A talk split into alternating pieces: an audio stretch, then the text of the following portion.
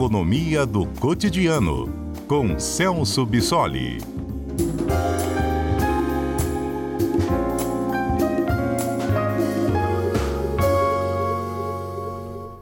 Muito boa tarde, Celso Bissoli. Bem-vindo mais uma vez. Obrigado, Johnny. Boa tarde, boa tarde a todos. Então, o IBGE divulgou né, os dados da, da inflação oficial do país de agosto e teve uma, uma subidinha aí de 0,23%. Você consegue dizer para a gente o que está fazendo essa inflação subir, Bissoli? E se a tendência é de continuação ou se já era esperado esse movimento mesmo? Bom, Johnny, na verdade, a expectativa é que nesse mês de agosto a inflação subisse um pouco mais. Né? As previsões ah, do mercado financeiro para agosto eram era de um crescimento de 0,29.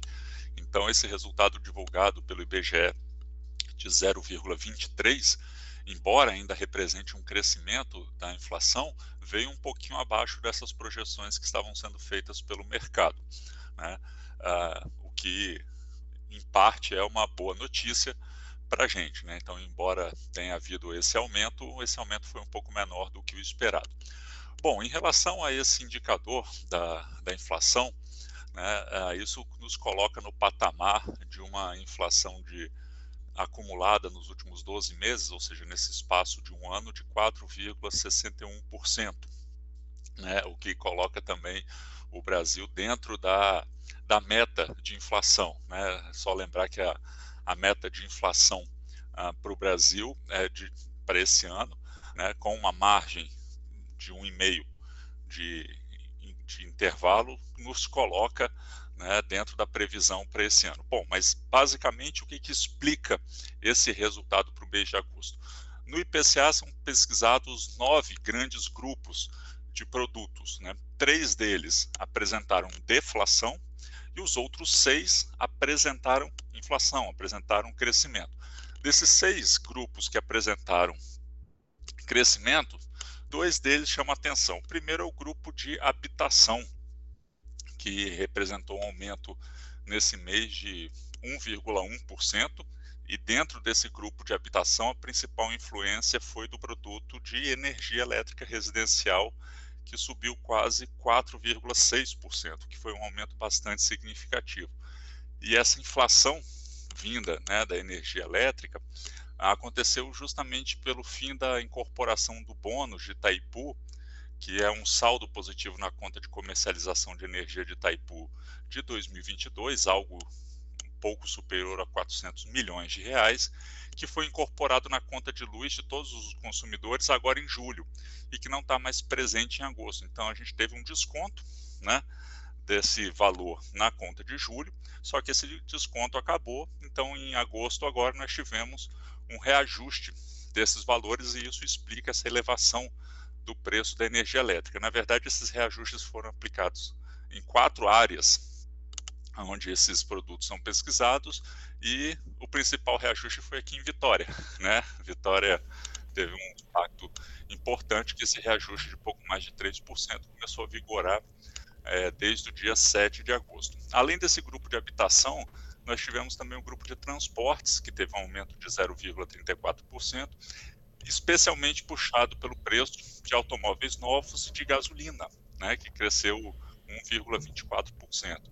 Né? Embora a gente tenha tido um resultado não tão significativo para esse grupo de transporte, até porque alguns outros combustíveis né, tiveram redução do preço, existe aqui um ponto de atenção, né, que a gente tem que olhar um pouco para o mercado internacional para entender como isso está acontecendo. Uhum. O petróleo está num movimento de escalada de preços, né? A gente chegou hoje a bater o patamar de 91 dólares o preço do barril do petróleo. Né? E o preço do petróleo aqui no Brasil, né, o preço doméstico está defasado. Né?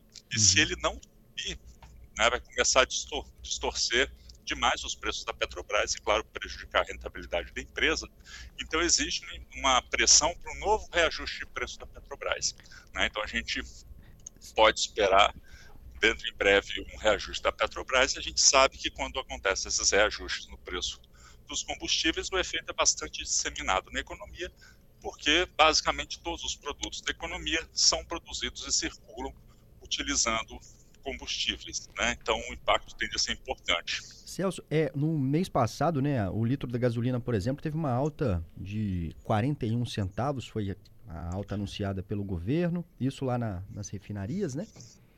E o do diesel também subiu, passou, o valor ficou mais caro, subiu cerca de 78 centavos.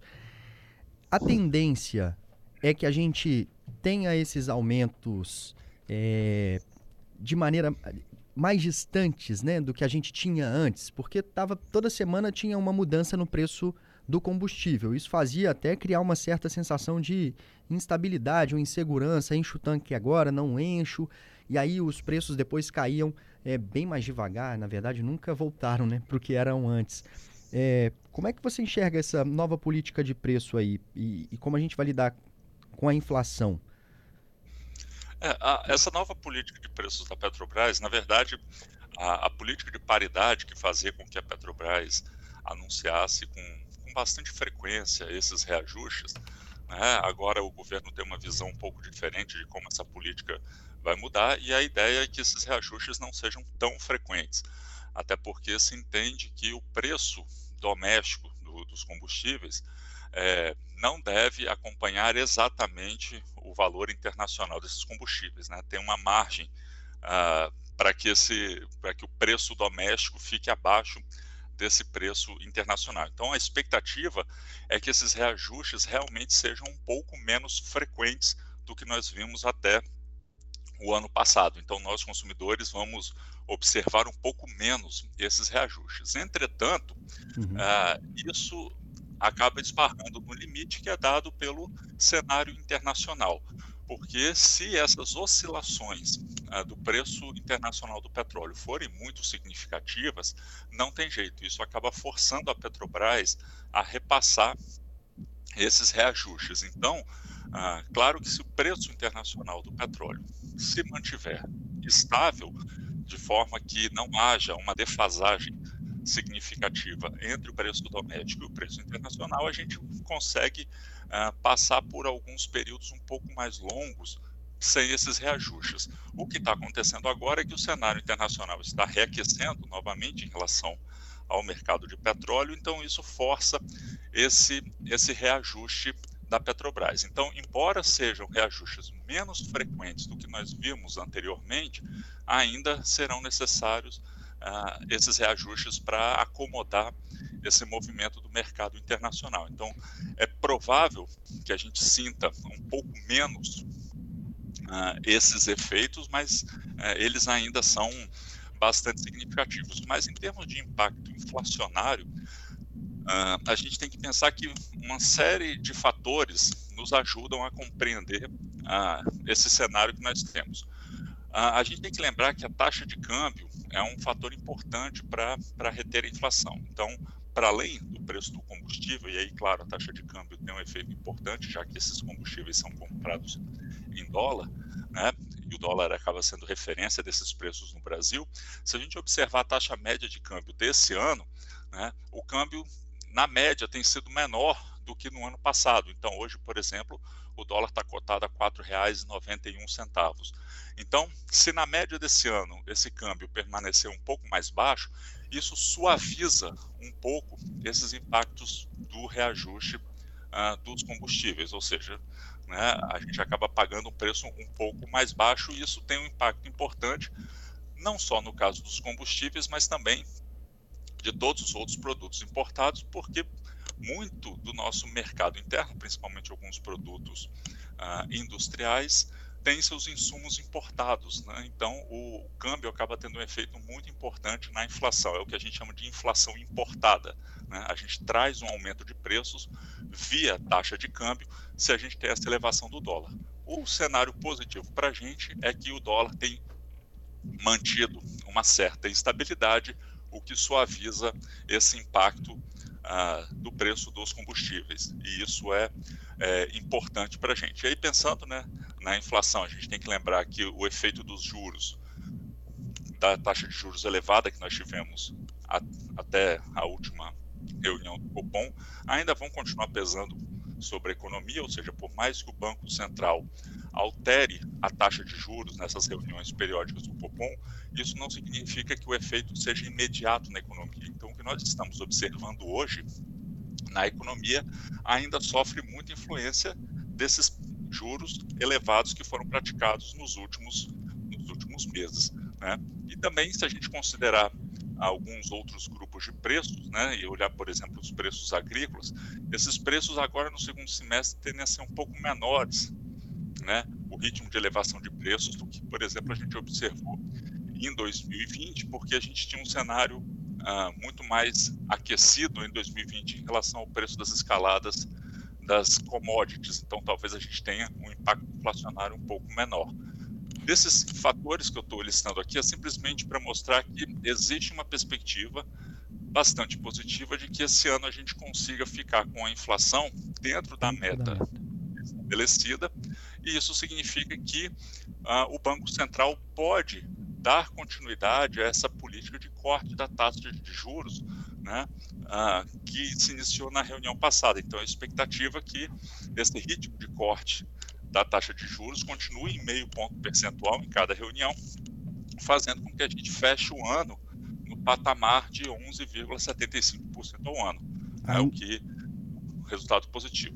Ainda acima dos dois dígitos, né, professor? O cenário, então, ainda positivo, ainda que a gente tenha essa elevação agora é, na, na inflação aqui do país.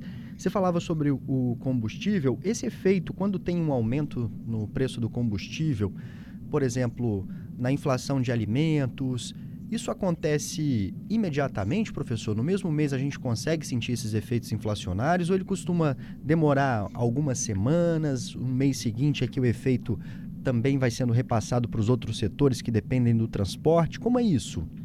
Como a gente sente esse Sim. efeito? É, no caso dos combustíveis, o, o, efeito tende a ser rápido de ser sentido.